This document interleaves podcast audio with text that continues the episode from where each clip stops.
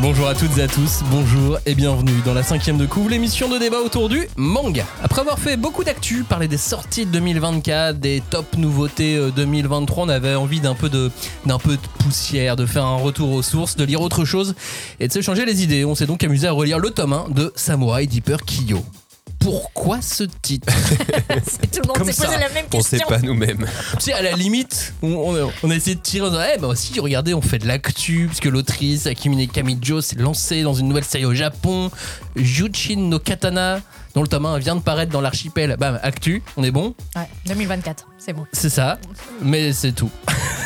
Sinon, on avait juste euh, très envie de relire un tome 1, ce tome 1, voilà, 23 ans après euh, la sortie en France, pour voir si ça avait mal vieilli ou, ou pas. Peut-être ça a bien vieilli, hein, on sait pas. Euh, parce que c'est un manga qui fait pas beaucoup parler. Non. D'ailleurs, vous savez quoi? J'ai donc relu ce tome 1 de Samurai Deeper aujourd'hui. Et j'étais persuadé que le groupe Kyo s'appelait comme ça à cause de ce manga, mais en fait pas du tout. Mais on était tous persuadés de ça. Moi, pour moi, c'était vraiment un truc que tout le monde se disait, euh, genre une espèce de rumeur qui était devenue une info, quoi. C'est-à-dire que même euh, jusqu'à euh, qu'on prépare cette émission, je croyais encore ça, quoi. Ah ouais, j'ai ouais. dû faire une enquête. J'ai dû faire une enquête pour vraiment vérifier Alors, si, si c'était vrai. Parce que moi, comme explique aux gens. Ah Donc, oui, je, je- vas-y. je le dis, Ouais. et toi tu ne me crois pas. Mais non, mais comme, comme Robin et Maxime, en fait, j'étais persuadé que j'avais lu tous les magazines à l'époque, euh, les fans 2 et tout. tralala. Moi, je connaissais euh, super bien euh, Ferrer. Et du coup, euh, je suis sûr qu'elle l'a dit. Je suis sûr qu'elle a dit qu'ils étaient fans de Kyo. Et j'ai trouvé quand même un magazine de 2004 euh, qui s'appelle Spirit Magazine, spécial, spécial cheval. Il y avait une interview d'eux euh, et il disait euh, effectivement que non, c'est inspiré d'un jeu vidéo, d'un personnage de jeu vidéo qui s'appelle Kyo. Et euh, après, ils sont pas trop sûrs dans les termes parce qu'ils disaient un personnage manga Non, de jeu vidéo. Alors ça c'est les journalistes Oui. de l'époque. C'est ça qui est- drôle. Dans certains articles, on parle même de jeux vidéo manga, Ouais. ce qui n'a aucun sens. C'est comme dire, qu'ils ont euh, induit en Et je pense Ouais. que c'est eux qui nous ont mis un problème. Genre King of Fighters, personnage manga de jeux vidéo, enfin évidemment. Mais c'est comme si tu regardais euh, le, je sais pas, un film Astérix en euh, animation et tu fais ouais mais c'est un dessin animé BD. Mais C'est pas vous plus mal, remarque. le pire, c'est que moi, je me souviens parfaitement de les avoir vus en interview dire ça. Je, je l'ai le souvenir. Le faux Ah. souvenir, la Bah, construction Peut-être du faux qu'après, ils ont voulu euh, comment dire, profiter de trucs du Alors, manga. peut-être a posteriori, pas, mais hein. en tout cas, je me souviens de ce passage télé. Du coup, Moi aussi. je me dis que, bah, a priori, mon cerveau. euh, J'ai exactement le même. Et pour moi, en fait, je suis sûr qu'ils ont dit que c'était un manga au début. Et ils ont retourné leur veste parce que comme ils ont une histoire là avec Call of Duty, etc. Ils se sont dit ouais non, on préfère le jeu vidéo, c'est mieux vu que le Ouais, mais manga. Ouais, mais ils, sont, attends, ils sont pas allés réécrire ton article. parlait dans- des interview King de of 2004. Fighters. Ouais, ils sont pas allés, ils sont pas allés réécrire cette euh, Bah, genre modifier le Effectivement, fichier. euh, Effectivement, j'avoue que là j'ai le Photoshop peut-être. euh, Photoshop. voilà. ouais. Voilà donc la cinquième de couve. euh, ici on, on a tous relu le tome 1 de Samurai Deeper Kyo et, et la suite Écoutez l'album. de cette phrase arrivera après le générique et après le dernier album de Kyo. On ne pousse pas, s'il vous plaît. On ne pousse pas, c'est inutile. Le public n'est pas autorisé à assister aux épreuves éliminatoires. Moi, je crois que je pourrais être un très bon ninja. À quoi vous jouez L'heure est grave, c'est pas le moment de faire les guignols Mais on n'a rien d'autre à faire, on peut pas sortir On va leur faire notre attaque secrète, l'attaque de la Tour Eiffel, ils vont rien comprendre. Et il faudra aussi parler des dessins animés, notamment des dessins animés japonais qui sont exécrables, quoi, qui sont terribles.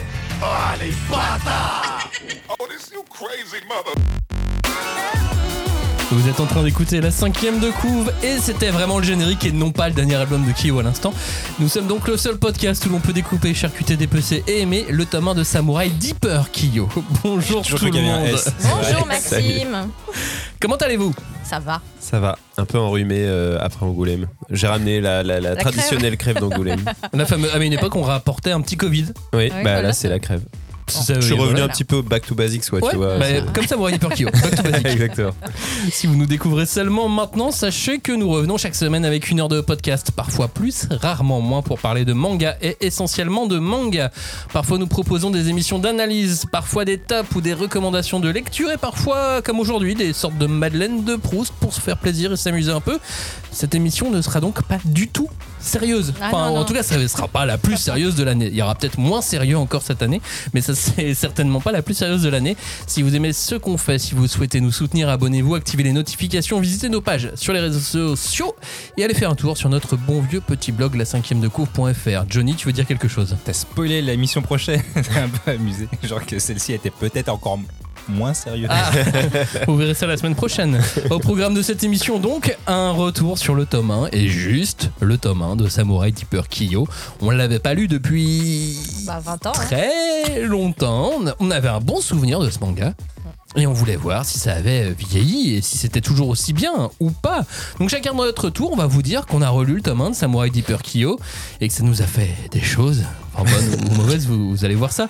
Euh, Samurai Deeper Kyo, petit rappel, ça parle de quoi? On est en 1604, au début de l'ère Edo. De nombreux samouraïs sont désormais des guerriers errants. Ils parcourent le pays en long en large à la recherche d'un sens à leur vie. Kyoshiro Mibu est-il l'un d'eux? Je ne sais pas, puisque ce garçon, au début, dans le tome 1, se déclare pharmacien et il mène une vie d'errance jusqu'au jour où il rencontre une charmeuse, euh, une charmeuse, non, une chasseuse de primes charmantes. Cette dernière est, la, Charmeuse aussi. est charmeuse aussi. Cette dernière est donc à la recherche d'un certain samouraï nommé Kiyo, un être sanguinaire et impitoyable. Ils ont presque le même euh, nom. C'est fou ça. C'est ouais, assez amusant. Euh, c'est donc sorti la première fois en France le 14 avril 2001. C'était le jour de la Saint-Maxime. Ah, bah. Ouais.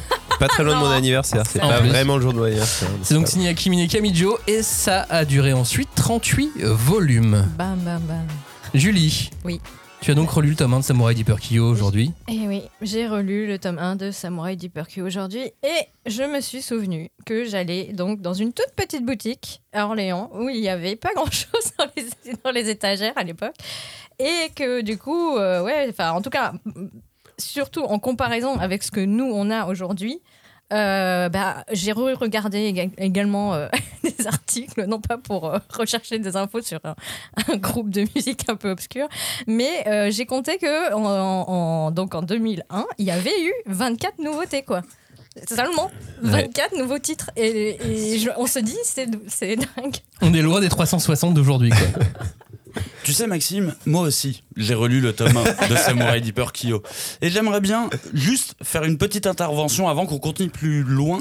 J'avais envie de dire aux auditeurs que euh, Julie, qui est ici présente, quand on s'est rencontrés, c'est un des premiers titres dont, elle a- dont on a parlé, et elle l'a toujours détesté. Alors arrête de faire semblant maintenant, tu fais genre t'es espionne et tout, mais tu l'as toujours détesté, ce oui, manga. À Mais en même temps, je l'ai. J'ai continué à acheter au moins jusqu'au tome 20 et plus. Non mais elle est en train de nous, embrouiller.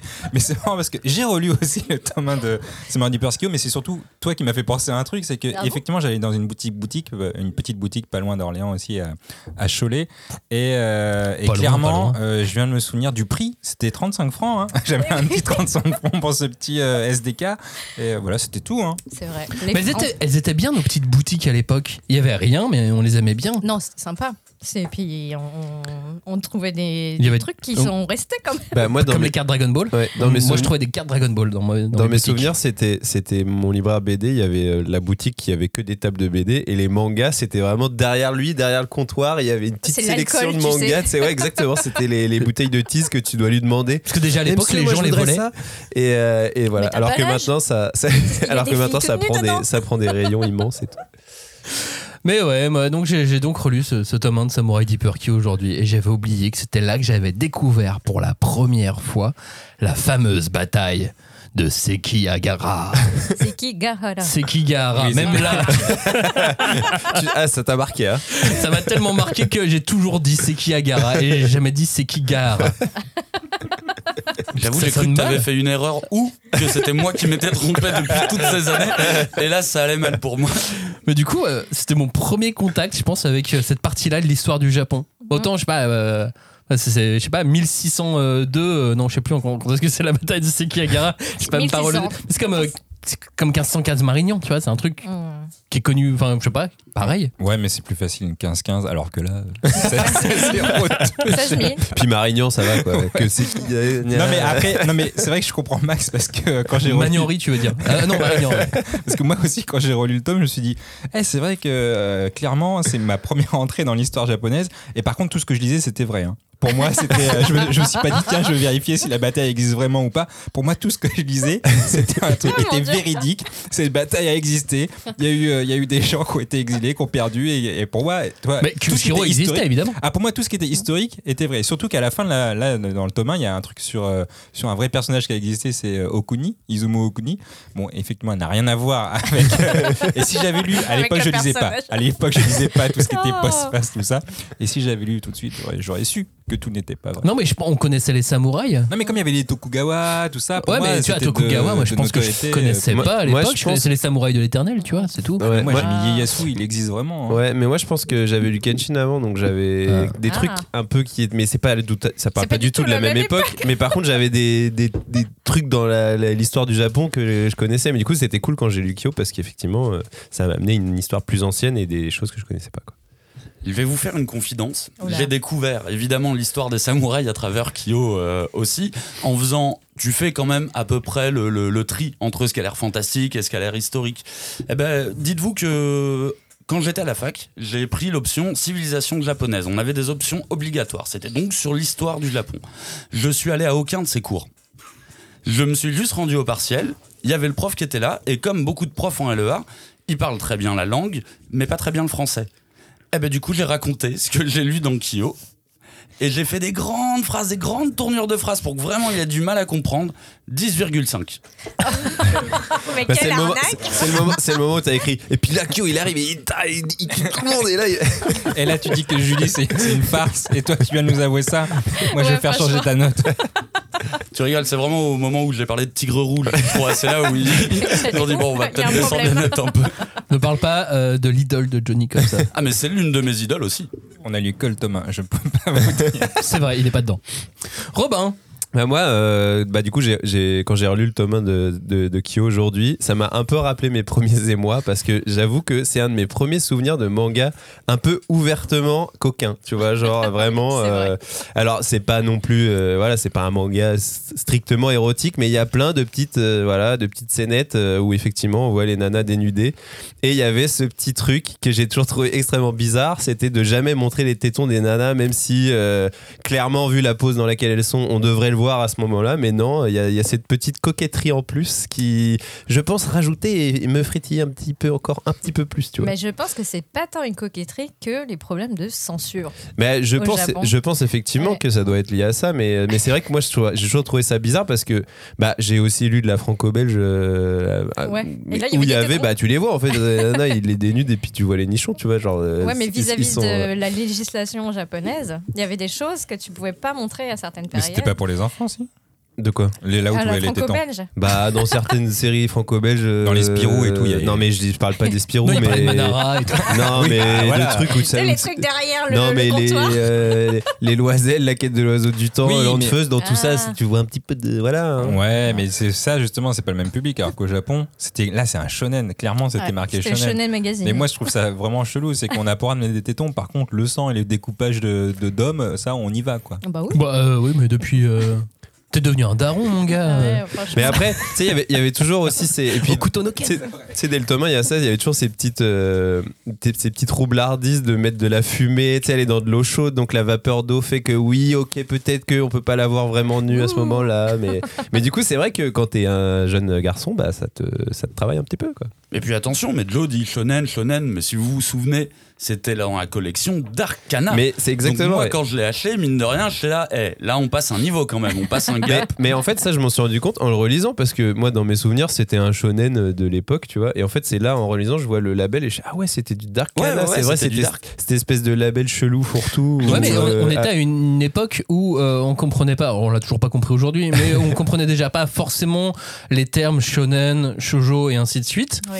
Donc du coup, bah, c'était, ça dépassait un petit peu. Donc comme on avait décidé que shonen c'était vraiment gaminou, Et bah on est passé sur euh, on est passé sur Darkana pour un titre euh, Bah, un qui était peu un gros. peu plus violent Ouais. et un peu plus sexy, comme dit. euh, Ouais, mais je pense que c'est surtout le côté sexy qui devait rajouter. Ouais, putain, ouais, remarque, non, c'est peut-être effectivement. euh, Il y a des sang. corps qui sont coupés. Ouais, ouais. Après, ouais. bon, Naruto qui arrive un peu après, euh, il y a quand même beaucoup de sang dès le départ. Oui, c'est ça. Donc c'est pour, ça- de- c'est pour ça, mais je pense qu'effectivement. Ah, beaucoup moins de découpage quand même. Je pense que c'est non mais je pense que c'est une question de d'époque à laquelle c'est sorti et effectivement quand ils enfin voilà ils, ils ont réfléchi en termes de marché sans français sans, sans penser à, à comment c'est labellisé au Japon. Mais après aujourd'hui par exemple par rapport à un Jujutsu Kaisen, Ah oui, Ouais, voilà, vous non, trouvez ça plus ou moins violent Euh, beaucoup Ah.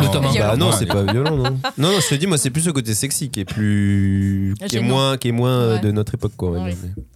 Cagnard, je, je te sentais un peu à hocher la tête. Dubitatif. Ouais, parce que en fait, euh, moi je sais qu'à l'époque, tout ce qui était Darkana, ça faisait partie pour moi des, des, des bouquins un peu plus euh, un peu plus vieux. Il y avait Psychometer Eiji par Ah, exemple yes. qui était dedans, qui était un thriller qui était assez violent.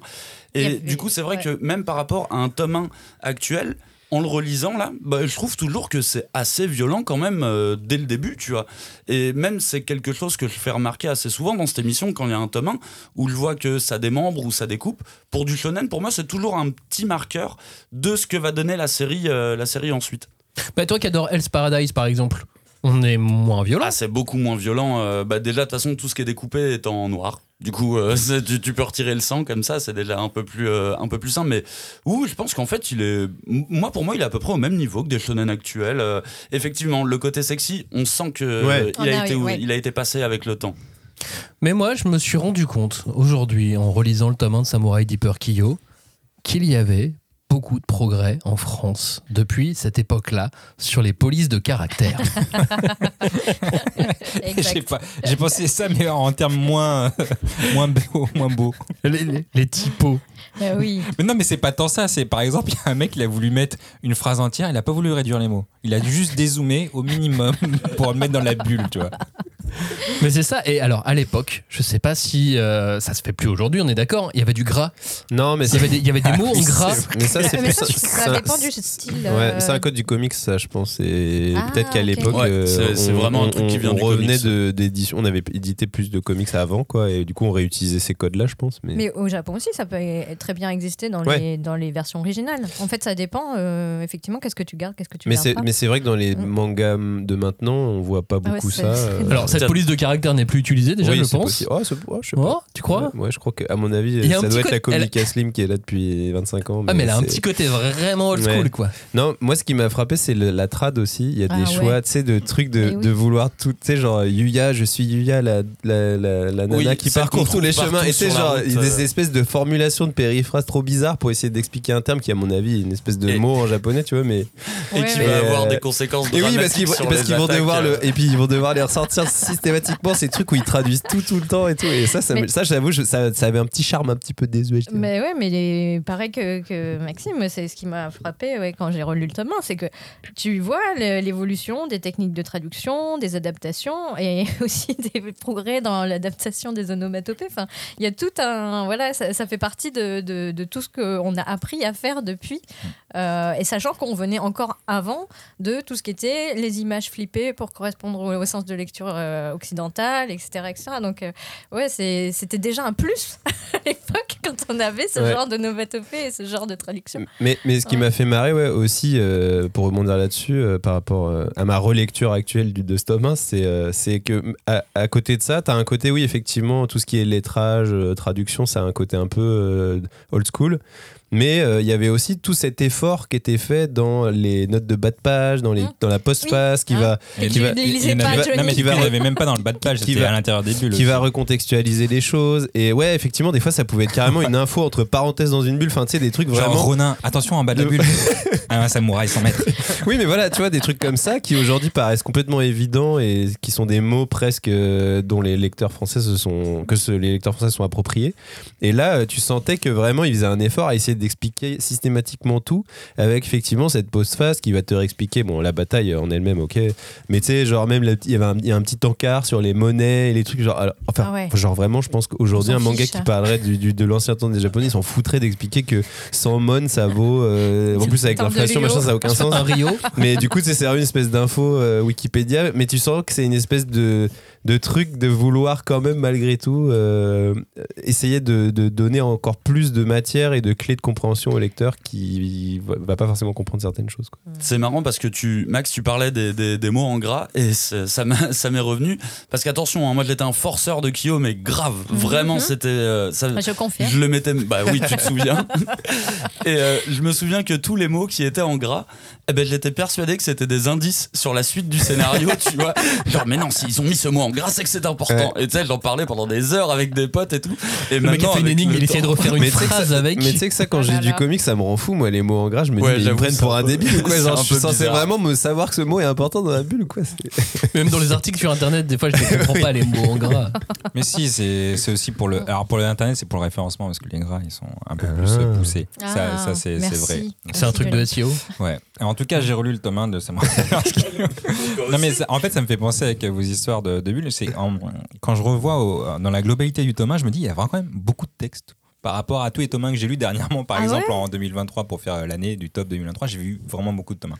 Et là, ce qui m'a vraiment percuté, c'est il y a vraiment beaucoup beaucoup de textes. Genre euh, Ouais, tout le monde parle. Non, c'est comme, disait Robin aussi. C'est peut-être que à, à l'époque, on traduisait tellement. euh, tu vois, par exemple, les, les, les kanji euh, qui sont composés parfois de trois euh, ou quatre euh, caractères et ils traduisaient Bah, tout. c'est là où je me dis, ouais, peut-être qu'il y avait euh, une adaptation euh, qui était adaptée, mais qui restait plus fidèle de. Comment, Ouais, au, au texte Tra- d'origine. traduit mot à mais adapté quand même. Ouais. mais un peu plus quand même. Après, c'est un tome 1 qui, qui situe vachement les choses. Tu vois, la première page, il y a beaucoup de texte parce que voilà, ça te réexplique ce que c'est que la bataille. euh, Enfin, je pense que c'est ça aussi qui donne ce, ce côté. euh, c'est le, le tome 1 en lui-même. Je pense qu'il est. C'est vrai qu'il est assez dense en texte en vrai. Johnny, tu as donc relu le tome 1 de Samurai Deeper Kyo aujourd'hui. Ouais. Et euh, bah, ça m'a ça m'a rappelé qu'à ce moment-là, j'avais pas de copine. Et que- et non, mais que je trouvais Ça t'a coup- rappelé donc que t'avais pas. Non, ok, non, c'est- Non mais c'est vrai, à 15 ans, euh, bah, ça je vous fais un petit spoil sur la prochaine émission parce que en vrai, j'allais parler beaucoup de ça la semaine prochaine et que je trouvais en gros les dessins des filles euh, super mignonnes dans, dans, dans SDK et je voulais que Yuya devienne vraiment ma copine. Genre euh, vraiment, alors que c'était un dessin. À l'époque, Hmm. j'avais un petit. un T'es petit t'es problème. plus Yuya que, euh, Euh, que Okino Ah oui, oui. Alors ça c'est un autre point que j'aborderai plus tard, mais euh, sur mon obsession euh, ma mère. Mais en gros là, vraiment, et Yuya et, et Yureka, je me suis dit waouh, mais elles sont vraiment trop bien. C'est, je vais pareil, j'ai une copine pareille et tout. et le truc c'est comme elles étaient dessinées, je savais pas quelle couleur de cheveux. Pour moi, j'ai imaginé qu'elle était blonde. Bah, après, on a des couvertures, donc ça c'était bien. Et du coup, j'ai cherché des blondes, mais il y avait personne qui était blonde dans mon école. Toutes brunes. Moi, c'était Gali et j'avais pas d'Android dans mon école. amoureux de Ah Gali. ouais, non, ça- C'est dur quand même. je sais pas. Bon, après, je ne juge pas. hein. L'an dernier, je me suis entendu dire à une copine qui me parlait de boys band coréen. Tu sais, moi, les mecs en 3D. Donc, bon, pardon. C'est marrant parce que euh, en parlant de Yuya euh, en, en pleine relecture, là, ça m'a vraiment splashé à la gueule. Je me suis rappelé tout de suite, ah Yuya, l'éternelle commentatrice sportive qui est là pour raconter ce qui se passe pendant le combat. Et dès le début, elle commence. Et franchement, ça m'a ça m'a rappelé à quel point je détestais ce personnage, vraiment. Oh là là. Est-ce que vous savez ce que j'ai fait aujourd'hui? Non. Est-ce que tu n'aurais pas lu le tome 1 de Samurai J'ai même relu le tome 1 de Samurai Deeper Kyo. Et à l'époque, il y avait certains autres codes qu'on a un peu oubliés, comme la fameuse tête de pervers. Attends, attends, attends. On l'utilise plus ça aujourd'hui, cette tête de pervers. Si, un peu, mais vite fait. ouais. Bah, je pense que c'est, enfin, comme disait tout à l'heure un petit peu Robin, il y a toute la partie sexy qui a vraiment et là est tombée en désuétude quoi. Enfin, on a vraiment beaucoup beaucoup euh, évolué, je dirais. Euh, même si le Japon n'est pas forcément très progressiste sur les questions euh, hommes-femmes. bon, en tout cas, là, je pense que c'est Enfin, comment dire, c'est nos éditeurs, je pense, qui mettent un- une sorte de filtre et qui euh, bah, sélectionnent euh, des titres qui peut-être ne parlent pas des femmes de cette façon. Ouais, mais la tête de pervers, Ah. cette même tête de pervers qu'on retrouvait dans GTO, tu vois. Mmh, C'est oui. vrai. Avec les, les Tu prends ouais, Kyo, Kyo ou, lèvres. euh, ou, ou- ou- ou dans GTO ou Nizuka, ils ont, ils ont cette même tête avec le nez, une espèce de petite morphe qui, qui est Ouais. prêt, un espèce de truc. Et les yeux. Bah, euh, le truc ouais. euh, très euh, City Hunter, quoi. Enfin, Bah euh, c'est ça, moi, ouais. moi vraiment quand j'ai relu ce tome 1, je me suis dit mais en fait je suis en train de lire City Hunter autant des samouraïs quoi parce que vraiment genre le tome 1 euh, c'est euh, il, il, résol- il résolve des petites enquêtes euh, après il fait une blague salade sur Yuya, Ouais. lui- elle lui pète sa gueule, enfin tu sais il y a vraiment oui, tous les c'est le même euh, tous les gimmick. gimmicks, même Ouais. les limites, t'as Mais- des cases où Yuya elle lui met un coup dans les couilles ou je sais pas quoi. Elle, le un- fouette. Elle le fouette ou elle lui tire dessus ou je sais pas. Ouais. t'as vraiment l'impression de revoir une scène de City Hunter où quand elle lui met un coup de marteau sur la gueule. quoi. Enfin, c'est vraiment euh, tous les mêmes codes qui sont là euh, avec ce mélange effectivement action shonen et humour euh, un petit peu euh, coquin graveleux. Enfin, ouais, moi j'avais l'impression de lire. Bah là pour le coup, oui, un manga d'un autre temps quoi. Mais en même temps, Mais- c'était mais rigolo. c'est- Mais... Mais c'est abusé parce que moi je me dis que mon obsession ma mère, elle est quand elle s'est quand même développée Ah. avec Revenons euh, à, à cause de ça, tu vois. C'est un peu un cercle vicieux parce qu'en vrai, on nous dit ouais, le fan service, on monte des gros seins et des petites culottes. D'ailleurs, il y a même un string dedans là. Oui, car c'est c'est car c'est ce que veulent les fans. Voilà, c'est du fan service. Sauf que moi à la base, moi je voulais juste une copine et on me montre plein de gros seins. On me montre plein de gros seins et une petite culotte et à cause de ça, je pense que j'ai développé cette Mais obsession. non, Yuya c'est une planche à pain, ils Euh, disent. Bah Oui, oui, ça, alors mais ça, après c'est pas vrai. A des Elle fait du gros 85B euh, comme ma copine, ça va. Et donc je développe cette obsession et je pense qu'en vrai c'est copine dégueulasse. Non, mais pas. du coup c'est dégueulasse parce que maintenant j'ai une obsession que j'avais pas avant, mais maintenant je la veux. Du coup c'est du fan service alors qu'avant ça l'était pas. Et voilà. Pour moi c'est un Ah. truc bizarre et je trouve que c'est pas normal. Bon, tout ça pour dire que euh, il y a 20 ans, euh, on faisait. Euh, comment dire, euh, on traduisait en France des, beaucoup de shonen euh, sexy comédie, parce que ce que j'appelle comme ça, et que bah, maintenant, euh, 20 ans après, bah, il y a des textes qui passent plus quoi. Euh, Franchement, qui sont pas très euh, compatibles avec, on va dire, l'ère du temps.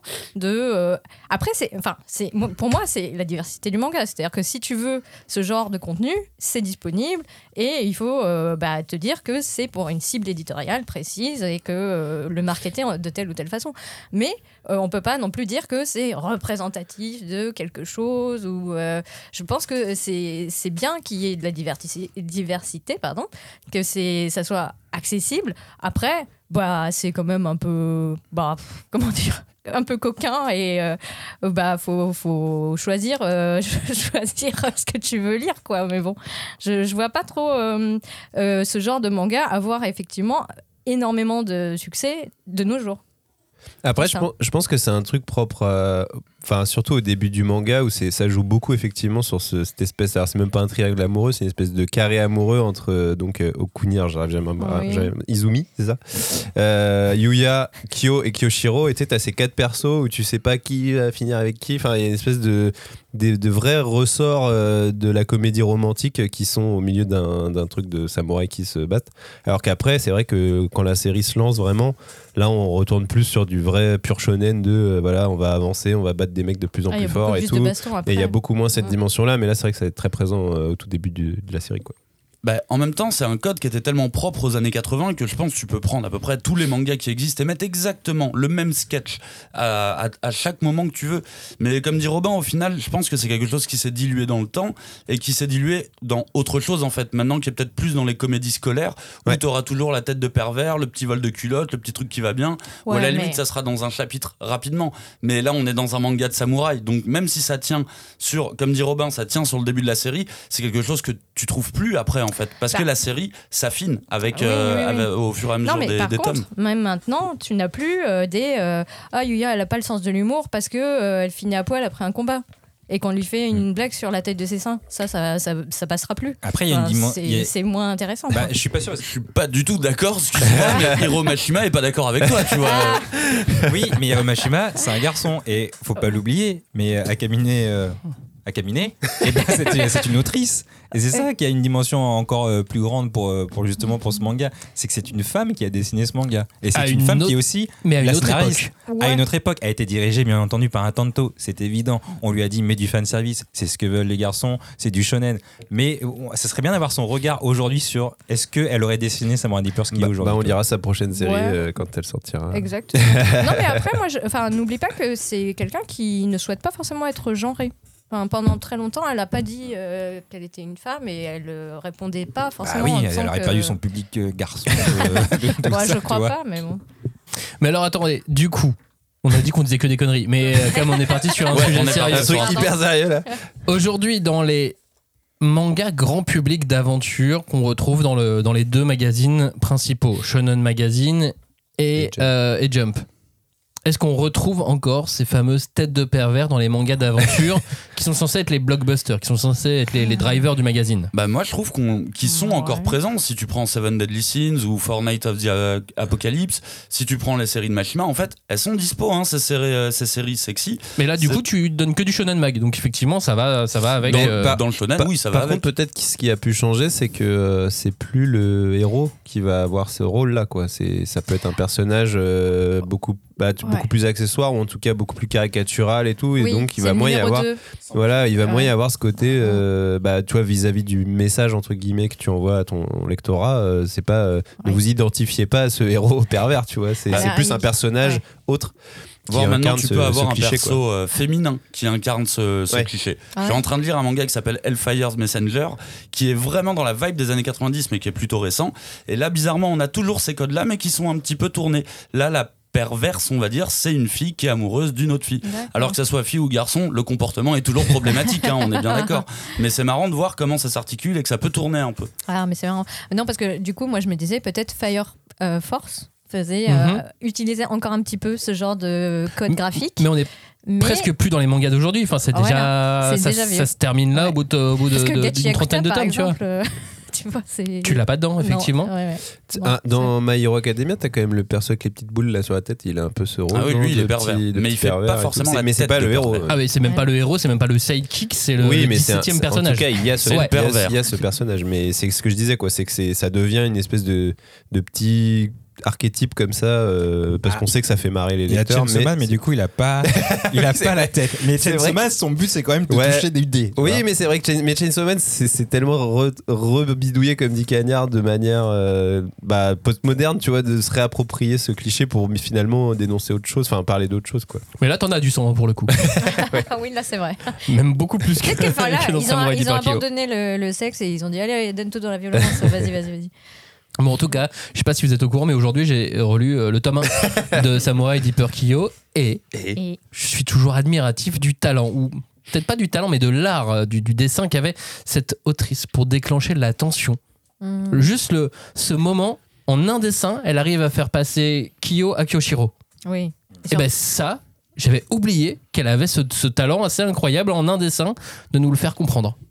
Ouais, puis je pense que c'est aussi un- une astuce euh, scénaristique euh, bien utilisée, c'est-à-dire ce truc de bah oui, quand c'est Kyo, euh, il a les yeux rouges et du coup il change de, visa- de visage. Ouais, mais on est en noir et blanc, donc mais du, en plus, ouais, mais on, du coup, on en tout fait, de suite. du coup, c'est ça, c'est que c'est, ouais, elle, elle, elle l'utilise bien, elle le met bien en scène, mais globalement, je pense que c'est aussi une trouvaille qui est, qui est pratique, quoi. C'est-à-dire que tu peux très bien en un seul dessin faire capter au lecteur que ça y est, on a changé de personnage et euh, même s'il a la même. ah ouais, ouais, mais il fallait le trouver et surtout, elle arrive à. Mettre de la tension à ce Ouais, moment-là. Ouais, je suis complètement d'accord. euh, alors, pour moi, tous ces trucs de tension euh, qui arrivent, ça joue beaucoup sur le regard, vu que, comme tu dis, en plus, le, le regard change de couleur. Mais d'ailleurs, ça m'a rappelé que j'ai beaucoup essayé de dessiner Kyo euh, dans ma jeunesse, la couverture. Là, en le relisant, il y a plein de dessins où je me suis dit, Putain, euh, je, je les ai vraiment tous faits et refaits et refaits. Et à chaque fois, ce qui me posait problème, ce que je n'arrivais pas à faire, parce que moi, je voulais dessiner exclusivement Kiyoshiro, c'était le perso qui m'intéressait vraiment, celui qu'on voit le moins dans la série, du coup, c'était les yeux, le regard. Et vraiment, tout passe par ça et tous ces moments de tension, que ça soit de la candeur du côté de Kiyoshiro ou de la férocité du côté de, de Kyo, tout passe par le, regard et par des doubles pages en fait qui en imposent directement et qui changent la tension dramatique du, euh, du manga en un dessin en fait. Et en parlant de regard, il avait ce truc qu'on a aussi moins aujourd'hui du personnage euh, poseur beau gosse, le regard au loin. On l'a plus dans les mangas de. Lui il est un peu démoniaque, Kyo. Ah. Il est, En il- plus. il y a un peu de démoniaque dans son regard, genre c'est ah, c'est la folie, tu vois. Ouais. Mais tu prends les héros d'aujourd'hui, ils ont plus ce petit truc un peu, euh, un peu beau gosse, euh, comme ça, Ténébreux. ténébreux, ouais, Ah, Il n'y a plus de c'est fini les héros. Si, si, il y en a, mais c'est des shonen high, quoi. c'est pas, c'est pas des vrais shonen, moi. Mais euh, non, non, je pense qu'il y en a. Je Ah pense ouais qu'il y en a, mais euh, on n'est pas les. la En même temps, la folie, enfin si, on, on parle souvent des personnages euh, fous euh, qu'on peut trouver dans d'autres shonen, que, ça, soit- que ça soit Soul Eater, que ça soit Gachi Akuta par exemple, et c'est vrai que elle, avait vraiment un, un style euh, complètement euh, différent. Quoi. Maintenant, c'est beaucoup plus euh, des espèces de spirales pour montrer Ouais, que ou il les y a pas poches sous de- les yeux. Ouais, tu vois, Que ce soit dans la tête des titans, tu parles de Gachiakuta, il y, a un- il y a un titre qui fait beaucoup parler de lui qui s'appelle Kagurabashi en ce moment Oui. au, au Japon. Ils ont des poches sous les yeux, les personnages, quoi. Tout le monde est fatigué. Ouais. C'est vrai. Mais mais, même, mais même dans, euh, dans Chainsaw Man, ils ont, ils ont aussi les poches Ouais, sous les yeux.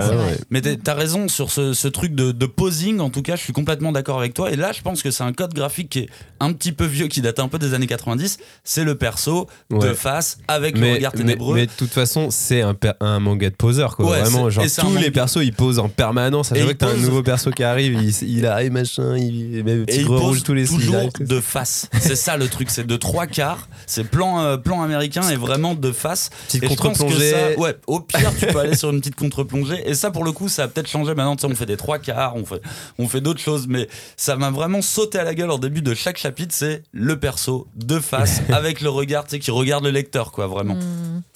Et en relisant aujourd'hui le tome 1 de Samurai Deeper Kyo, je me suis rendu compte d'un truc, c'est que aujourd'hui, tous les personnages qu'on découvre dans les mangas, on se dit ah lui il peut mourir, lui il peut mourir à tout moment. Ah le héros il peut vraiment lui arriver un truc pas cool. Dans les mangas de cette époque, comme Samurai Deeper Kyo, il y avait ce truc de tout va aller bien.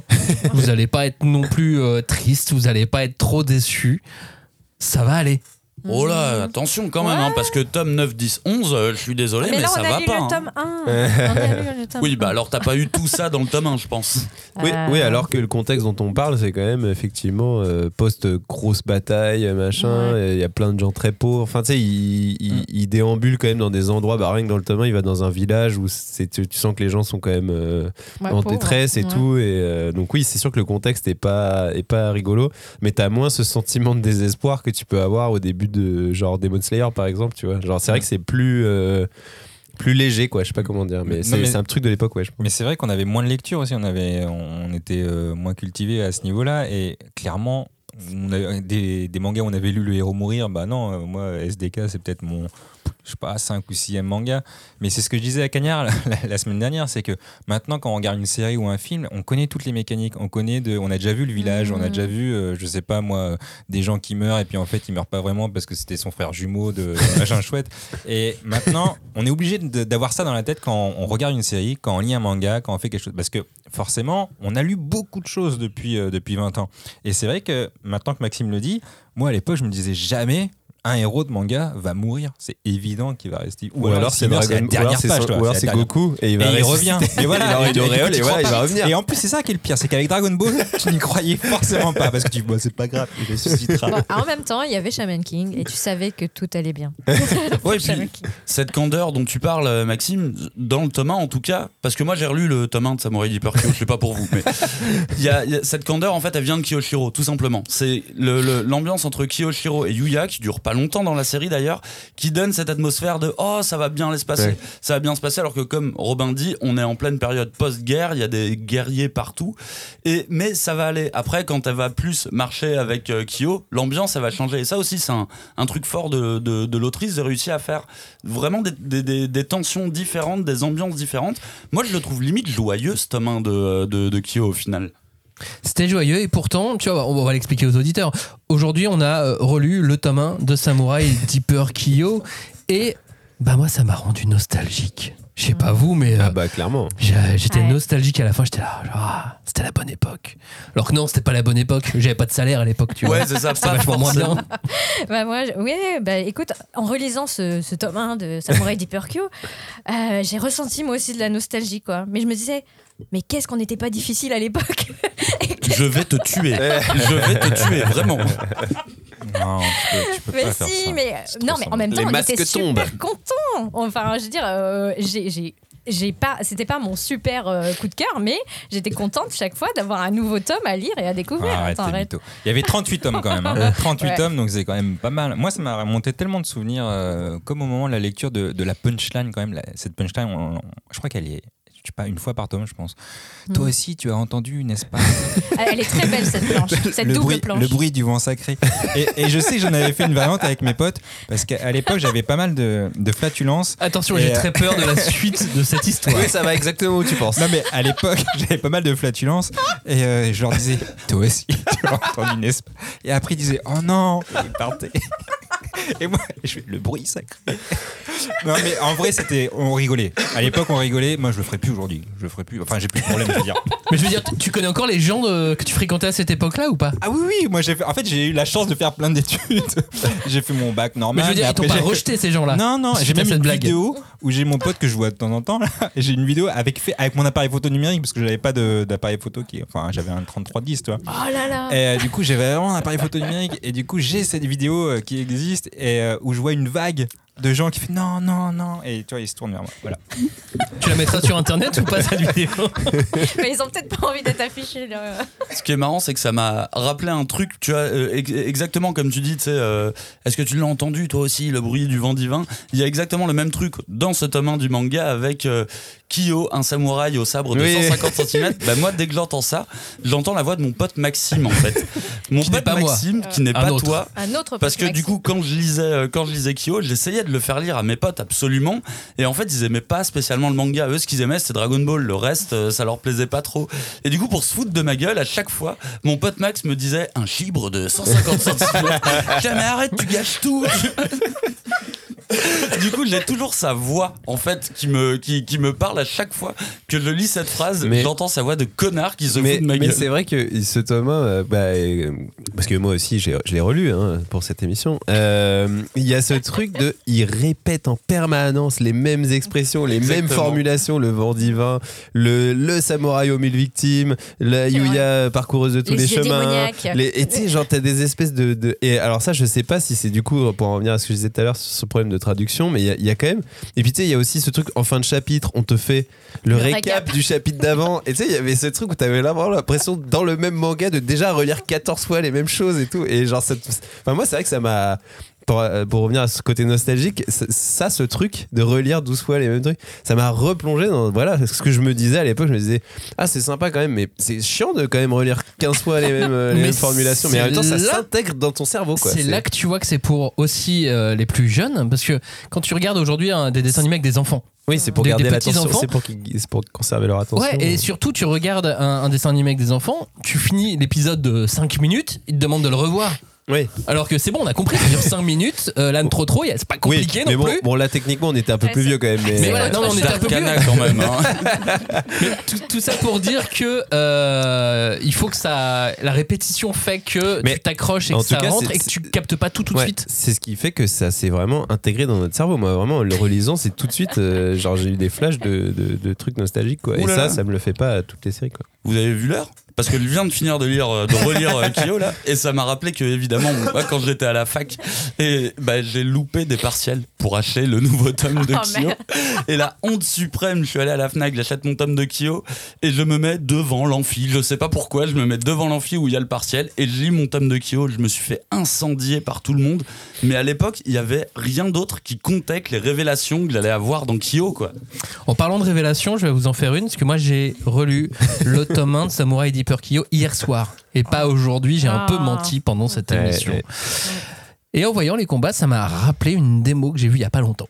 En vrai, hein. j'ai j'ai vu des manières de, de katana sur une soirée, il y avait une soirée spéciale. Et, euh, et donc voilà, c'était il y a pas longtemps. Ils expliquaient donc qu'à l'époque, les combats étaient très courts, parce que les sabres étaient super tranchants, et qu'en général, globalement, il n'y avait pas des combats où ils se donnaient 3, 4 coups, ils sautaient en arrière, ils s'ordonnaient un. Non. Il y avait un coup et c'était tout. Et donc, soit tu tuais ou blessais l'autre, soit tu te faisais blesser, mais c'était pas des combats qui duraient des heures, quoi. Les, combats étaient super courts. Et en voyant certains combats là dans le tome 1 de Samurai Deeper Kyo, ben, je me suis dit, Ah, mais c'est vrai, ça va vite. Ça dure pas très longtemps. Bon, plus tard dans les tomes, ça dure plus À longtemps. partir du moment où il jette des attaques de feu, de glace et Parce compagnie, au bout de d'un moment, ça dure Senseiya. hein. C'est vraiment genre une double page de super pouvoir avec des dragons qui sortent derrière leur sabre et on sait on pas ce qu'ils ont fait, mais du coup, l'autre, a priori, il- D'ailleurs, toute, Ouais. euh, toute proportion gardée, quand tu relis ce tome 1 de, de Kyo, bah, tu vois qu'il utilise déjà le vent divin dans le tome 1, alors que c'est la technique qu'il va garder, tu vois, pendant toute la série. Ah Et t'es là, ah ouais. ouais, dès le début, en fait, euh, tu l'as, tu l'as utilisé, mais ça devient vraiment le marronnier. Après, ils la font, la font évoluer, la technique. Dans, mon souvenir, il y a celui de feu, celui de glace, il y a celui du phénix et compagnie. Mais écoute, euh, bah, quand j'ai relu ce tome 1 de, Samurai Deeper Kyo, je peux, j'ai vraiment tout de suite compris quelque chose que pendant longtemps j'avais, j'avais pas vu. Alors je me suis dit, mais t'es vraiment aveugle, ma pauvre fille. Mais là, les, toutes les références, les influences de Samoura et de l'habitant de l'infini m'ont sauté aux yeux, sauté au visage. Surtout que là, on, vient de, voilà, on a vu euh, Samoura à, Angoulême, il a eu une, exposition. Enfin, on, s'est replongé dans, dans tout l'habitant de l'infini pour faire une émission euh, à la fin de l'année dernière. Et là, en fait, bah, oh, il y a plein de choses qui rappellent cet univers-là. Enfin, je veux dire, au-delà du fait que ça soit des samouraïs, etc. Parce que c'est pas du tout la même période, hein, on, on est d'accord. Euh, là, c'est vraiment juste après euh, Sekigahara. Mais euh, il y a ce truc de. Euh, ben, un héros mystérieux avec un kimono bicolore qui a un énorme symbole. euh, euh, bah, là, c'est Yin le et yin et yang. sauf que bah, Manji, lui, il a une croix gammée dans le dos, mais c'est un peu le même principe, tu vois. Et qui, se, qui retrouve donc une, une compagne de voyage. Il y a aussi bah, tous les effets crayonnés ou les, les jeux sur les trames, etc., qui, que tu vois beaucoup dans L'habitant de l'infini et qui sont là euh, utilisés, mais dès le tome 1. Euh, vraiment, euh, et, je me suis dit, waouh! Et, aussi, je pense, il y a un petit peu ce, côté, euh, comment dire, un peu, je sais pas, peut-être c'était dans l'air du temps de vouloir mélanger à tout prix le, bah, le côté historique, samouraï, donc plutôt sérieux, avec de l'humour très, j'allais dire grossier, mais bon. Grave-le, un petit Grave-le peu au aussi, début. mais euh, bah, qui était très présent dans les années 2000 avec euh, beaucoup de blagues euh, autour bah ouais, des blagues sexuelles, quoi, des blagues sur le, le Viagra, les clubs d'hôtesses. Et, euh, et en fait, c'est marrant parce que pendant longtemps, en fait, je l'avais pas du tout, du tout, euh, du tout analysé comme ça. Tiens, tu feras gaffe, Julie, je crois que tu viens de relire le tome 1 de Kyo là. parce que je suis Oh, complètement d'accord avec toi parce que en relisant là le tome 1 de Kyo, je me suis dit en fait c'est l'exemple parfait d'une sérialisation. Quand tu prends le début de Kyo, le début de l'habitant de l'infini, en fait c'est exactement la même chose. Et je trouve ça assez drôle parce que ces deux bah non, séries, euh, au final, on, bah, si on est sur la même base, on est Oui. sur euh, un. va- l'habitant de l'infini. Oui, non, mais on est sur une même base scénaristique et ce que je trouve intéressant, c'est que euh, au final, on a une sérialisation dans les deux cas et les où les, les, les trois premiers tomes sont au final des petites histoires qui finalement vont aller sur autre chose. Ouais. Et je trouve que c'est marrant que les séries se fassent à ce point écho. Et pour moi, euh, Kyo, c'est vraiment un exemple type de la sérialisation du, du, du shonen, tu vois. Et c'est dommage, enfin c'est c'est bizarre aussi parce qu'ils étaient tous les deux euh, publiés chez Kodansha. Et en écoutant nos conversations sur cette relecture du tome 1 de Samurai Deeper Kyo, je me rends compte qu'on a dit une chose, c'est que euh, le manga avait des codes, que ces codes n'existent plus aujourd'hui. Et pourtant, je trouve qu'il y avait encore moins de codes à l'époque. Par exemple, euh, on travaillait beaucoup moins sur ce tome 1, le cliffhanger de fin de chapitre. Il est beaucoup moins fort, beaucoup moins. euh, il te Bah, pousse beaucoup moins à lire on la te suite. rappelle les 10 000 dernières pages que tu viens de lire. Mais ouais.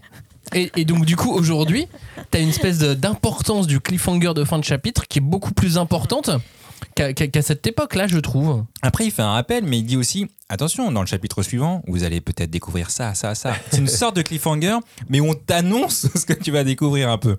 Ouais. Mais euh, que tu sais pas trop. C'est surtout qu'à l'époque, bah, les séries elles sortaient dans les magazines. Et puis après, bah, t'avais pas internet pour aller relire ton, épisode. Alors que maintenant, bah, tout est à disposition finalement. Et les Tantos sont aussi euh, des plus grands lecteurs qu'à l'époque. Enfin, Ah oui. déjà, il y a eu beaucoup plus de mangas et de mangas à succès euh, 20 ans plus tard. Ouais. Mais ça se trouve, c'est le même tantôt. Il était dans que dans le chat et on lui a dit Eh, tu changes de sûr. magazine. Et, et- et aujourd'hui, bah, les, les tantos sont tellement bons, sont tellement rodés, ont tellement lu de choses, ont tellement étudié, réfléchi, il y a tellement de, de codes possibles et imaginables, qu'il y a une espèce de normalisation euh, un, peu, un peu obligatoire. C'est-à-dire que qu'on le veuille ou non, c'est peut-être même plus normalisé aujourd'hui qu'à l'époque, tout en laissant, euh, tout en laissant peut-être à l'auteur une certaine liberté de créer parce que toutes ces contraintes vont le pousser plus loin. Mais euh, à l'époque, il y avait un truc un peu plus, un peu plus spontané, je trouve. Bah, après, c'est marrant que tu dises ça euh, sur euh, les, tu sais, les fins de chapitre, les twists et compagnie, sachant que pour moi, Kyo, des séries de l'époque, c'était l'une des séries les plus mystérieuses, l'une des séries où il jouait le plus avec, euh, avec Sur les révélations et tout. ouais, Et, sur la fin, c'est révélations Eh maximum. oui, c'est même un peu tout Là, pour le coup, c'est une par chapitre, voire tu les comprends pas toutes euh, finalement. Mais c'est vrai que après, encore une fois, on est sur, on est sur un tome 1 où voilà, tout le mystère est là, c'est de savoir qui est Kyo, qui est- même pas qui est Kiyoshiro, c'est qui est Kyo, vraiment Tout dans, le, ouais. dans Ouais, le tome 1. enfin, le coup de la double identité, c'est, c'est, je pense Double, qu'à l'époque, ça augmente après. C'est ça en fait. Mais pour l'instant, dans le tome 1 que nous avons tous relu, bon, ils sont que deux. Oui, ils sont, euh, ils sont que deux, mais euh, c'est vrai que c'est vrai que maintenant, je pense que les fins de les, les- les fins de chapitre sont vraiment conçues exclusivement pour te faire euh, te faire revenir, sachant que bon, attendez, je m'explique mieux. Sur Kyo, on est sur un fil rouge, un Sur le mystère tome un, à tu veux fil dire. rouge, donc on ne peut pas avoir un twist sur ce fil rouge à chaque chapitre. Je pense que maintenant, la capacité à créer un twist à la fin de chaque chapitre n'implique pas d'être dans l'arc fil rouge entier du truc. Ce qui fait que, le, disons que le twist est un peu plus malléable, je pense, à l'heure actuelle, euh, en fin de chapitre. Quoi. Bah, je pense que c'est aussi que, euh, que euh, bah, tu sais, aujourd'hui, ça va beaucoup plus vite, le shonen. Enfin, les séries sont plus courtes, donc il faut aussi installer les choses et installer le suspense et le rythme plus vite. Et donc, forcément, jouer sur ce côté cliffhanger, tout ce que tu disais, ça participe de ça. Là, on sent qu'on est effectivement sur un manga d'une époque où on prenait quand même plus le temps de poser la situation, de voilà, expliquer la bataille, les machins. Enfin, tout ça arrive de manière un peu plus douce. Et malgré tout, euh, voilà, on suit les persos. Mais euh, moi, euh, en, relisant ce tome 1 de Samurai Deeper Kyo, j'ai- quand même été frappé par une certaine fluidité quoi, dans la lecture. Je trouve que c'est malgré le côté voilà, vintage, on pourrait dire, même si c'est un manga des années 2000, mais c'est déjà un manga vintage. Ça se lit encore de manière hyper fluide. Enfin, moi, vraiment, j'étais pris tout de suite dans le truc, dans le rythme. Tu tu- tu t'attaches au perso, tu comprends tu comprends euh, je sais pas immédiatement qui est qui euh, enfin en tout cas en termes de de- et tout tu arrives assez vite à situer les personnages et à te poser des questions sur ce qu'ils vont devenir. Et moi vraiment euh, ça m'a en plus de cette vibe nostalgique ça m'a vraiment donné envie de relire la série presque complète parce qu'en plus je suis même je suis même pas sûr d'avoir lu la fin en vrai. Ah. et euh, parce qu'au bout d'un moment on s'y perd hein, tu sais t'as- quand on arrive au 12e général de, des armées de je sais pas quoi c'est- c'est plus genre vraiment. Mais par contre, j'ai- vraiment retrouvé un, un vrai charme aussi dans cette espèce de d'aventure qui va tout droit et qui avance euh, de manière parfaitement fluide. Et ouais, moi je suis un peu chaud pour relire toute la série. Alors je suis un peu deg parce que euh, je l'ai revendu quand mes parents déménagé. quand mes parents déménagé il y a pas y a pas longtemps. Et je le regrette amèrement. Mais voilà, Ah. je vais, essayer de je vais essayer de les retrouver. ouais, dis donc. Non, mais euh, euh, pour revenir à l'histoire de la. Ça va plus vite maintenant. Effectivement, un premier chapitre maintenant dans un magazine, c'est aux alentours de 50 pages. Oui. Le premier chapitre là de- du tome 1 de Samurai Qu'on a relu, et ben, il fait que 80 pages. Ouais, quoi. ça. Donc il y a vraiment une volonté de bien installer le récit avant de s'attaquer au, au grand voyage. Quoi. Bon, moi, je dois vous avouer que oui, Salut, le je l'ai 1 de Samurai trouvé euh, charmant. Euh, ah oui, c'est vrai, j'ai- lu le tome 1 de Samurai Deeper Kyo, t'as raison. Euh, et effectivement, il y a du charme, j'ai trouvé plein de trucs sympas, ça se lit effectivement facilement. J'ai ressenti de la nostalgie, j'ai trouvé ça bien. Mais pas aussi mythique que dans Ah. mes souvenirs. J'avais un truc du Ah, mais attends, Samurai Deeper Kyo, c'est quand même mythique. Mais t'as lu que le tome Et là- 1. Ouais, mais. En vrai, t'as lu que le tome Ouais, mais enfin, aujourd'hui, je relis le tome 1 de Slam Dunk et c'est mythique. Ah oui, ça c'est vrai. Je relis le tome 1 de Yu Yu Hakusho et c'est mythique. Ouais, mais c'est Ah, vrai que pas c'est pas au tome 1 que Kyo se révèle Non, c'est vraiment. Vrai, trouve tu as raison. Parce que là, je commence à le prendre personnellement, tu vois. Genre, euh, bah attends, Slam Dunk, Yu Yu. Mais effectivement. Non, mais il n'y a pas Tigre Rouge dans le tome 1. Il n'y a pas encore Tigre Rouge, il n'y a pas encore la majeure partie des persos qui sont hyper. Tu viens de péter ou t'as relu le tome de Kyo là J'ai pas dit le 10, j'ai pas dit le bruit sacré, donc non, je n'ai rien fait. C'est Bon. méchant. Mais oui, c'est vrai, c'est peut-être pas aussi mythique euh, qu'on pourrait se le... Mais moi, j'étais content de le relire en vrai. C'est comme. euh, en fait, ça, ça te rappelle que dans, dans ces mangas, au tout début, c'est vraiment très axé humour. On te, on te met dans une très bonne ambiance pour après euh, rester sur les combats, qui est aussi une autre ambiance, mais c'est un peu, euh, un peu la même, la même, euh, les mêmes mécaniques que Bleach, tu vois. Les 16 premiers tomes de Bleach, mais c'est tellement drôle. Et je me suis dit, mais c'est fou comment il est parti après que dans du euh, pas de décor et des combats. Alors qu'au début, on est drôle, il y a des émotions. Bah, vite fait, parce que c'est vrai qu'Ichigo, il a pas trop d'émotions. Il, il voit pas trop les, les gens. Mais non, mais en vrai, il voit pas les gens euh, Mais il parle gauche, avec droite, des l'amour, il connaît pas, tu vois. Mais, euh, mais c'est très drôle par contre. Les situations sont drôles. Genre là, il y a un moment, il y a un moment où on parle de. Tu sais, quand il va près d'un hôtel avec euh, le quartier des plaisirs et il fait Ouais, toi t'es belle, toi t'es belle. Et après, il y a d'autres filles qui font Ouais, moi aussi je suis belle. Et en fait, quand tu les regardes vraiment, c'est des tout petits personnages. Je fais Ah ouais, vraiment dégueulasse. Elles sont, elle, elle les a dessinés, mais vraiment moches, avec des cheveux qui dégoulinent, une, des grosses lèvres et un gros nez. Tu fais Oh, les pauvres. Et là, tu fais Mais tu le vois pas Moi, je me rappelais pas de ce truc-là. et j'ai rigolé, j'avoue, j'ai- bien rigolé, moi. Bah, J'avoue que pour le coup, moi je me souvenais pas de l'humour du, euh, du, du tome 1. C'est drôle, c'est pas aussi drôle que Bleach. Le début de Bleach est vraiment Ah, complètement absurde. Mais par contre, il y a plusieurs, euh, il y a plusieurs gags qui m'ont fait rire dans, dans, dans le tome 1 quand Yuya demande à Kiyoshiro un coup de main alors qu'elle est en train de le fouetter et qu'elle lui demande s'il te plaît en même temps. Et c'est vrai que ça, pour le coup, il y a, je, je trouve qu'il y a une espèce de liberté d'humour qu'on a peut-être un petit peu perdu en route, mais ça me faisait, ça me faisait vraiment plaisir de retrouver ça, sachant que je sais pertinemment que ça s'efface complètement après dans la série. hein. Il n'y a plus du tout d'humour euh, au bout d'un moment, ou du running gag uniquement. Ouais, Mais il faut rester sur le tome 1 qu'on a relu de Samurai Deeper Q, enfin. Hein Ça, ça- ça- ça a provoqué quoi chez toi, Julie, cette relecture? Bah moi, je, je pense que effectivement nostalgique. Euh, donc on m'a outé, donc je n'aime pas cette série. Merci Kanya. Tu t'es outé toute seule, Ouais, je arrête. sais. Euh, je vous expliquerai pourquoi après. Mais là, j'avoue Alors, il nous reste que... 5 minutes, alors Ah, autant l'expliquer maintenant, hein, tu D'accord. sais. Bah, en gros, euh, moi, j'ai jamais aimé les, les cara design, quoi. Enfin, je, je, voilà, je pense que j'étais déjà en mode euh, l'habitant de l'infini. Donc, euh, si tu veux, les, les, les faux kimonos, euh, euh, comment dire, euh, que tu trouves à Japan Expo et qui s'arrêtent à mi-cuisse, bon, bah, ça m'a jamais paru très, euh, comment dire, correct euh, Et ça m'a jamais, euh, enfin, j'ai jamais trouvé ça fun. Mais euh, je trouve que, en fait, c'est important parce que c'est une catégorie de mangas, en fait, qui, qu'on Les mangas qu'on- que t'aimes pas. non, je parlais des mangas qui sont euh, faciles à, li- à lire, qui sont souvent des middle sellers, etc. Euh, Enfin, qui ont pas, euh, comment dire, qui ont du mal à accrocher parfois euh, l'intérêt des gens ou le, le- le- la lumière, quoi. Là, il a eu de la chance parce qu'il y a 20 ans, bah, il faisait partie des 20 tomes euh, qui étaient sortis au courant Tu de l'année. deviens vexante là. Tu deviens vexante. Tu dis que bon. la série s'est vendue parce qu'elle avait pas de concurrence. C'est ça que tu essayes de nous dire. Ah, c'est un peu ça. Mais je- ce que je veux dire, c'est que je trouve que finalement, vu qu'on en parle encore aujourd'hui, 20 ans après, ça fait partie quand même de mon socle, euh, tu vois, de culture manga. Et euh, en même temps, comme j'ai dit tout à l'heure, oui, c'était pas mon super coup de cœur de chaque, euh, à chaque sortie, mais j'étais contente de le lire et à chaque fois, il y avait cette grosse, grosse carotte de est-ce qu'on va avoir des révélations? Est-ce qu'on va enfin en comprendre un peu plus qui sont les personnages, quels sont leurs passés, quels sont leurs secrets?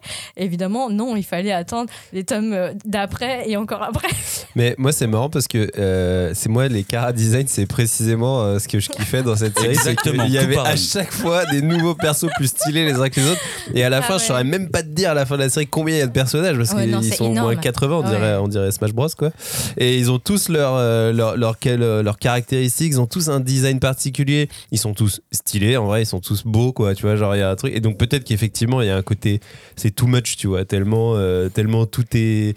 Enfin, je sais pas, tellement ils sont tous, ils sont tous stylés, tu vois, c'est pas normal, il devrait y avoir un peu plus de variété, des trucs comme ça, mais à, à l'époque où je l'ai lu, euh, voilà, je trouvais ça cool, quoi, d'avoir que des persos trop classe, et je me rappelle que, tout comme Cagnard, quand je, quand je dessinais dans mes marges de cahier, ça fait vraiment partie des, des, des mangas euh, dont je m'inspirais, du Mm. style et de, et de comment tu fais un design de perso cool, euh, c'était vraiment en lisant Kyo que je, que je faisais ça, quoi, donc Mais ça, ça m'est vraiment resté, quoi. À l'époque, dans le Shonen Magazine, il y avait donc. tu, tu lisais GTO, Mm. t'enchaînais avec euh, Lovina, puis Get Bakers, Oui, puis Get Samurai Baker. Deeper Kyo et Rave. Tu sais, t'avais tout dans le même magazine. C'était- quand même drôle bonne, cette euh, époque-là. Et c'est vrai cam. que tous- ces titres sont un peu dans la même ambiance en même temps. Ils ont vraiment un, un- un truc en commun. Avec les culottes. sur- avec les culottes, sur cette énergie aussi qui est, qui est assez positive et qui devient plus, euh, plus sombre. Il y avait après. Psychometer Eiji qui devait se terminer à peu près euh, à ce moment-là. Ça, c'était sombre, sombre quand même. Ah oui, ouais, ouais, ouais, non, c'était grave. Et euh, bah, moi, bien. du coup, euh, moi, du coup, je vais finir sur un souvenir beaucoup plus personnel euh, parce que en relisant le, le, le, le tome 1 de Kyo, ben en fait, ça m'a rappelé que moi, avant, j'étais un gros consommateur de ganja. Salut les fumeurs. et, Avant, il a dit avant. et en fait, Kyo est la série qui m'a fait arrêter de fumer. Parce que euh, en fait j'étais arrivé à un point où euh, je ne pouvais pas lire mon nouveau tome de Kyo si j'avais pas un petit bédo ou quelque chose comme ça, tu vois. Et vraiment, il y a un moment où ça m'a fait un choc de me dire mais en, en fait c'est quoi que t'aimes bien? C'est le manga ou c'est le ou c'est le bédo? Donc c'est à partir de cette série que je me suis dit mais en fait j'ai pas besoin de ça pour apprécier la série et à partir de là j'ai vraiment arrêté de fumer Merci Samurai intime. Deeper Kyo. Attends. Ouais. Mais du coup, t'as repris quand? bah en lisant l'habitant de l'infini comme tout le monde Ouais, mais moi je trouve que, en tout cas, euh, tu vois, en relisant ce tome 1 de Samurai Kyo, je me suis quand même rendu compte que on avait, enfin, en tout cas, moi j'avais affiné mes goûts, mes critères, et que au moins j'étais contente d'avoir ce. Bah, ce- cette espèce de repère dans le temps, dans la chronologie du manga, pour me dire que euh, bah, je sais pourquoi euh, il y a certaines choses que j'aime et certaines choses que je n'aime pas.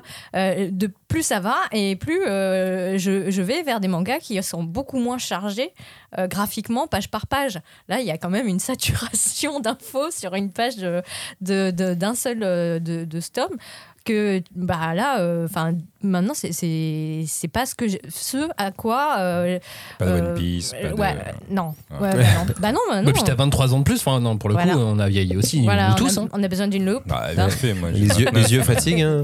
c'est ce que disait Moto dernière fois. elle a 70-15 ans En fait, vous commencez tous la même phrase. Soit c'est assez marrant, ou ah, j'ai relu le tome de Kyo. Du coup, c'est marrant parce que j'ai relu le tome de Kyo. Et ça m'a rappelé que, que Tigre Rouge, euh, qu'on voit pas dans ce tome, mais ça me l'a rappelé quand même dans le tome 1. Je fais, mais pourquoi Tigre Rouge il est pas là?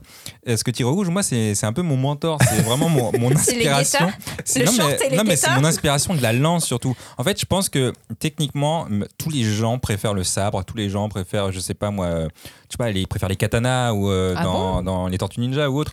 Et moi, je pense que c'est Tigre Rouge qui m'a dit. Donatello. hein, qui m'a- personnellement. eh ben exactement. Moi, je suis grâce à Tigre Rouge. D'ailleurs, je suis Donatello. Après, j'étais mitigé avec les Nunchaku, Mhm. où j'ai fait un peu les deux. d'accord ok Mais clairement, C'est pas une lance. moi, bon, euh, Non, c'est un bâton. Non, c'est un bâton Qui C'est un peu Oui, le même, euh, c'est C'est un peu les mêmes dis- moves quoi. pour ça je dis Mhm. lance ou bâton parce qu'en en gros c'est un truc long c'est pas juste un sabre que tu tiens dans ta main et euh, dans Soul Calibur par exemple il y a Sunmina toi moi Mais je prends Sunmina je prends comme, pas comme euh, il, Sophia. comme il gratte sur le tome 2 alors qu'on avait dit oui le tome mais, 1 mais, mais je veux pas parler de tome 2 juste que Tigre Rouge moi ça m'a rappelé qu'il existe et je fais mais pourquoi il est pas là dès le tome 1 pour moi c'est un des personnages super importants et d'ailleurs ça me rappelle autre chose c'est qu'il a le même regard que Pierre dans Pokémon c'est-à-dire qu'il ne voit pas beaucoup il a pas d'œil il a juste Il a des, des il a juste des traits. traits Et alors, il a juste des traits la démo des, des, des- des messieurs que j'ai vu, euh, c'est des messieurs d'un certain âge, euh, faire des démos de, de katana et m'expliquer Ah oui, euh, qu'on pouvait, euh, que c'était un tuer coup, très et vite. c'était tout. Eh bien, ils ont montré une démo avec un bâton. Et ils montraient que le bâton, c'était mieux que le katana parce que tu Bah, t'as pouvais une allonge exactement. Bah oui, c'est évident, mais et c'était beaucoup plus facile pour parer les Eh, katanas. Et, regarde, c'est là, elle a oui. trouvé la solution puisque son katana fait 1m50. 1m50, ça, c'est- c'est assez pareil, c'est 150 répété centimètres 14 de fois, donc on le sait, il fait 1m50 son katana. Et je sais pas si c'est moi qui vais conclure, mais à un moment dans le quartier Je te des propose plaisirs. de conclure, euh, Jenny. Dans le quartier des plaisirs, oui, avec Julia, merci, j'avais pas compris le, le jeu de mots. À l'époque, je l'aurais pas compris, je pense. Mais, en tout cas, euh, il y avait les moches à un moment dans le quartier des plaisirs. Et euh, ça me rappelle cette histoire justement où euh, c'est un anachronisme où il parle, il y a un magasin de loot socks, vraiment la mode, la Ah oui, mode des- années 2000, mais pour les, les japonais, Ah, parce qu'en vrai, 90 2000. on n'a pas trop eu ça. Il y, en a qui étaient un peu japonisants qui le faisaient. Mais, euh, mais les loose socks, j'ai fait waouh, c'est- c'est vrai. Bah, tu vois, c'était moi, j'aimais l'époque. pas ça. Mais c'est comme. euh, je C'est quoi les loose socks bah, C'était Bah, c'est des chaussettes que tu avais par-dessus ton pantalon et qui tombaient, qui Ah, étaient en, boule comme ça. Et c'était un peu la même époque que les pattes def, sauf que les pattes def reviennent aujourd'hui. Enfin, aujourd'hui. Il y a 5 ans, ils étaient là. Après, je sais pas s'ils sont encore Ouais, là. mais je vois quand même socks, des, des gamines qui ont Si, pattes c'est revenu vois. à un moment les loose socks au Japon, mais je sais pas trop parce que ça, ça tient hyper chaud et en fait donc c'est des chaussures, chaussettes Ouais. hyper longues que tu replies pour te donner un volume plus grand au niveau des mollets et comme elle portait les jupes à l'époque Oui, oui. très très courtes, bah ça faisait une espèce de silhouette comme ça Oui, typique non, de la sais, bon, je- lycéenne. ouais, je Moi- ma copine, après, ça pouvait être un peu. Ça, tombait en bas des, des Ouais, ça. et- Voilà, exactement. Et ma copine, quand je l'ai connue, elle mettait euh, sur ses bras, elle en avait euh, sur ses avant-bras, elle avait des loose Ah socks. ouais, typical Des- loose euh, arm, donc. Elle écoutait Avril Lavigne, non Et, euh, Non, mais euh, elle avait un trou dans son pantalon et le premier rendez-vous qu'on a fait ensemble, je suis waouh, on voit ta culotte. J'ai fait ça manga le truc, c'est trop bien. Est-ce qu'elle écoute cette émission c'est ou un pas manga. Ouais, ouais, c'est la même. Hein. Je- je- on a deux enfants et tout. euh, ouais, je l'ai gardé, hein, c'est bon. Très bien. Eh bien, écoute, nous avons terminé cette émission euh, là-dessus et ça tombe bien qu'on finisse avec toi, Johnny, puisque la semaine prochaine, mardi prochain, qu'est-ce qu'on fait? Le top Ah là. 10 manga de Johnny. Ah, je veux pas vous spoiler, mais en vrai, euh, écoutez les mangas oubliés d'avant sera limite euh, le même top. Presque, presque, presque. Ou Ah, il y aura mieux les mangas oubliés non, ou mieux l'émission de la semaine prochaine Non, euh, l'émission de la semaine prochaine euh, sera. Non, il y aura des, des petites nouveautés quand même. Yeah. Enfin, nouveautés que vous avez pas entendues. Pas de nouveautés parce que les mangas seront vieux, je vous le dis. Mais ça sera une émission sérieuse malgré tout, puisque ça sera quand même tes, euh, ton top 10 euh, manga. On en parlera, ça sera euh, toi qui euh, va l'animer, Cagnard, d'ailleurs, cette émission. Oui, et d'ailleurs, je tiens à te rendre hommage d'avoir imprimé un t-shirt. J'ai relu le tome 1 de Kyo. C'est vraiment cool d'avoir euh, poussé le vis jusque-là. Disponible sur le shop très bientôt. Merci à tous d'avoir écouté cette émission. Euh, J'espère que vous avez compris qu'il y avait euh, 2, 3, 4, 5, 6 niveaux de degrés à peu près. Ouais, bah, Ouais, mais je pense qu'il y a des moment. petites infos euh, Ah, au milieu, qui passent. hein. il y a des trois trucs, euh, peu- peu- peu- mais euh, il y a beaucoup Vous de... avez notamment appris qu'on a relu le tome 1 de Samurai Deeper Kyo, ça, ça c'est une info. Et l'autre info, ça c'est une vraie info, le tome 1 de Samurai Deeper Kyo est toujours imprimé, Exactement. réimprimé. Mais oui. Ah. Il est juste plus dispo, il faut le commander euh, auprès de son libraire, mais il est, ils, sont, ils sont dans des entrepôts quelque part en France. La version que j'ai lue, il y a écrit dépôt légal 2022, hein, donc c'est Ah, tout récent. en hein. plus. c'est tout récent. Ouais, il n'y a, pas eu euh, 35 francs. Il n'y a plus 35 francs. Merci de nous avoir écoutés, on se retrouve dimanche pour le supplément et la semaine prochaine. Ciao, salut Ciao. Salut. Merci. Salut.